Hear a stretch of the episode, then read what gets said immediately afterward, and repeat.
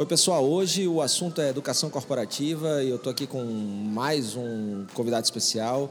Hoje eu participei de um evento de varejo, de rede supermercadista, muito legal.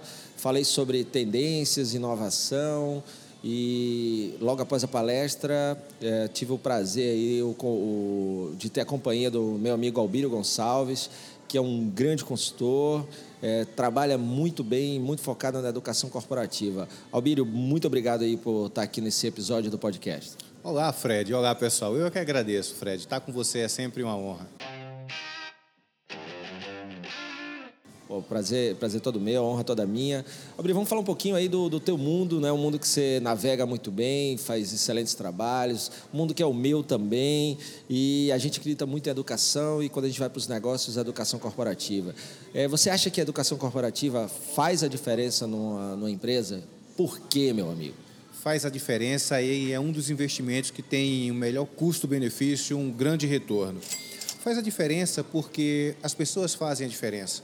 Então é importante que o empresário, que as pessoas responsáveis, os dirigentes estejam de olho na sua equipe, no que a sua equipe pode oferecer aos seus clientes, mas principalmente o que ele pode oferecer para o desenvolvimento da sua equipe. E a educação corporativa faz parte desse processo inteiro. E é interessante porque no, no nosso bate-papo, você que está aí me ouvindo, a gente falou, eu falei muito sobre tendências e inovação, e é claro que a tecnologia acaba vindo aí como, como um grande destaque.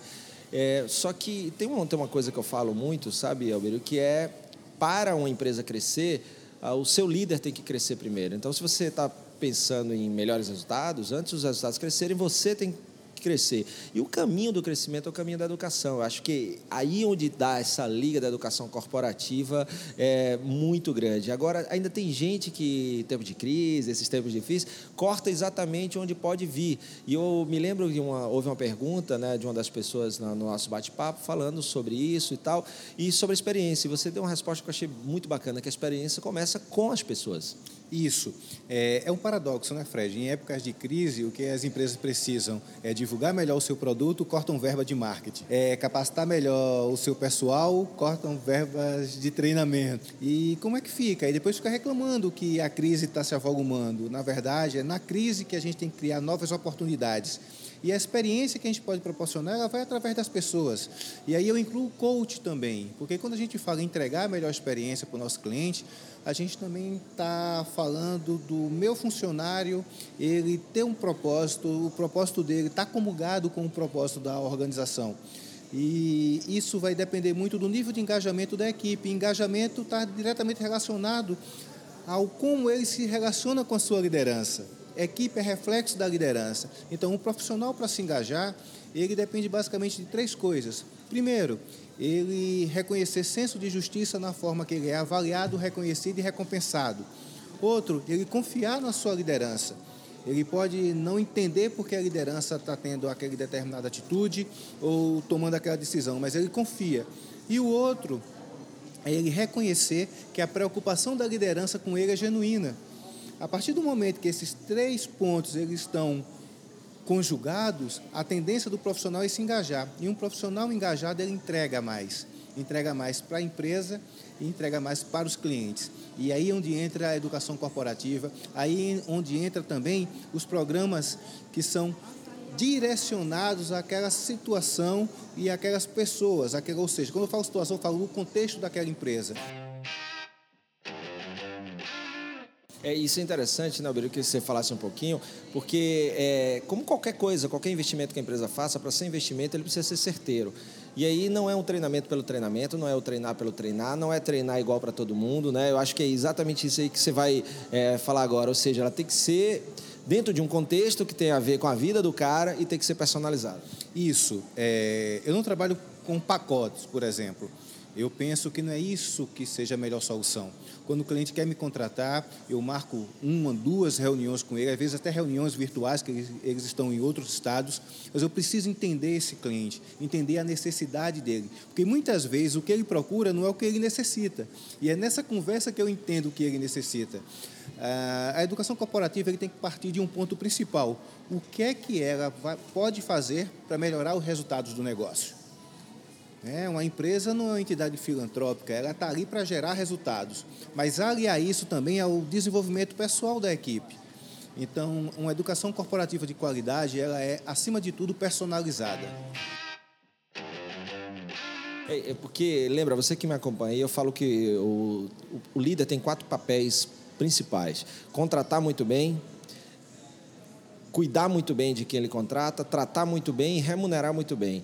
É, o tratar e o cuidar, eu gosto de dizer a diferença, que o tratar é o relacionamento. É exatamente isso que você falou. É, é, o, é o, a boa intenção, o querer realmente o bem daquela pessoa e, ser justo. Já o cuidar é exatamente o, o, o teu tema, que é a educação profissional. O cuidar é formar o cara. É por isso que é importante ter. Agora, eu queria saber de você também, Alviro, o seguinte: tem uma galera que, que me ouve, que acompanha, que é pequeno negócio, meio que pequena empresa. Esse nome é muito pomposo, né? Educação corporativa. Eu acho bonito pra caramba, mas é, quando a gente vai para o pequeno negócio, como é que o cara que está nos ouvindo agora diz assim, pô, como é que eu posso começar esse negócio e ter uma equipe mais preparada, que conhece mais, e como você mesmo falou, conhecendo mais, ele vai produzir mais, ele vai, vai ter melhores. ajudar a empresa a ter melhores resultados? Olha, a base da liderança são três valores essenciais: ética, integridade e respeito. É, ética é agir de acordo com o que a sociedade entende como o senso comum de ser o correto. Integridade é ser inteiro, não ser pela metade. É assim, não ser duas caras quando a gente fala. E respeito é a base de qualquer relação. Ele pode começar exatamente através do respeito, respeitando o seu funcionário e tendo a humildade e a paciência de repassar para ele a sua experiência às vezes o lojista, o pequeno lojista, o pequeno comerciante tem muita experiência de mercado. E do jeito dele, se ele tiver paciência, ele tiver humildade para chegar e dedicar um tempo aos seus funcionários, ele pode repassar muita coisa legal para esse funcionário que muitas vezes está começando agora. Pode ser um ponto de partida. Não, muito bacana. E, e, é interessante isso que você falou, que eu acho legal, né? Porque é, é se fala muito em conflitos de geração, né? Essa moçada jovem com o pessoal mais experiente, eu digo que tem que ser um encontro de gerações. Isso. E é isso que você está falando. Então, você que é um, é um, gestor de pequeno negócio, dono de pequeno negócio, por exemplo, ou é um executivo de uma grande empresa, chegou uma pessoa nova na equipe, poxa, antes de querer ensinar para o cara, tem que saber o que, que ele sabe da vida já. Então, aí você pode ouvir, aprender com o cara e ensinar. Acho que é uma via de mão dupla. Isso chega até a ser engraçado, Fred. Na, nas minhas andanças aí, Brasil afora, eu escuto muito: ah, essa geração de hoje em dia não quer nada com nada, essa geração de hoje em dia só está preocupada com, com o celular. Bom era antigamente, que a gente mandava e obedecia. Eu escuto isso e eu falo: olha, é, essa geração quer muito, só que essa geração precisa ser convencida. Eles não querem infartar para depois mudar a, a, o seu estilo de vida. E eles estão nos dando uma, uma bela lição. Então nós temos muito a aprender com eles também eles têm que respeitar os nossos cabelos brancos ou a falta de cabelo. No nosso caso, a falta nosso, de cabelo. No nosso caso, a falta de cabelo. Mas nós também temos que respeitar que essa geração também traz muita coisa nova. Então é responsabilidade, na verdade, nossa, dos mais experientes, em ter tempo para ouvir e principalmente para entender essa moçada, porque ela tem muito para entregar. E olha, Fred, você sabe muito bem disso, você trabalha com essa turma, quando eles se engajam num projeto, eles arregaçam as mangas, não tem dia, não tem hora, e seguem e contribuem muito para o resultado do negócio. Acho, acho legal, né? Isso que você falou, exatamente o que eu compartilho também, o que eu acredito. O que falta muitas vezes é uma causa para essa geração abraçar. E é esse é um, também um papel do líder, é despertar, inspirar as pessoas a abraçar essa causa. É um segundo aspecto, você que está nos ouvindo aí pode buscar o conceito de mentoria moderna, mentoria reversa, né? que é exatamente isso. Não é só o mais experiente é, na empresa na vida que ensina, porque tem o cara experiente em marketing digital, o cara experiente em é, celular, em planilha da Excel e por aí vai. E aí você cria um o que o cara sabe, ensina para quem não sabe na empresa.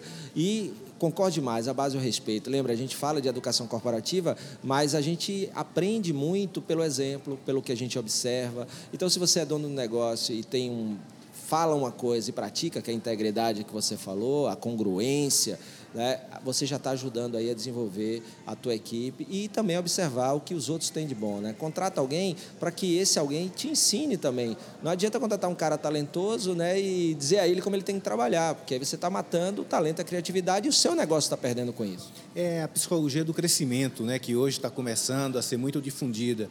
É aquela mentalidade de eu consigo crescer, eu consigo fazer melhor. E só tem essa mentalidade quem arrisca, quem não, quem não tem medo de errar quem tolera o erro. E você pode ter até um perfil mais tímido ou ter uma personalidade mais introvertida, mas você não pode ter medo de errar, de chegar nesse funcionário, de procurar entender esse funcionário, porque na verdade você também cresce com essa interação. Eu penso que é muito importante isso, é compartilhar conhecimentos. Tem uma frase antiga, um dito popular, que diz assim: ninguém é tão inteligente que não tenha nada para aprender, nem tão ignorante que não tenha nada para ensinar. E eu acredito muito nisso e eu prego muito isso nas organizações. E aí, gostou? Quer comentar o episódio de hoje? Então me marca em sua rede social preferida. O meu perfil é Fred Alecrim. Se quiser sugerir algum tema ou fazer alguma pergunta, manda um e-mail para fredalecrim@fredalecrim.com.br. Se você ainda não assinou esse podcast, vai lá e assina, porque assim você não perde nenhum episódio. E claro, compartilha nas suas redes para que mais pessoas possam ter acesso a esse canal. Se você quer mais conteúdo, acesse o meu blog fredalecrim.com.br e assina também o meu canal no YouTube, youtube.com.br fredalecrim. Obrigado pela sua companhia, forte abraço, sucesso, valeu!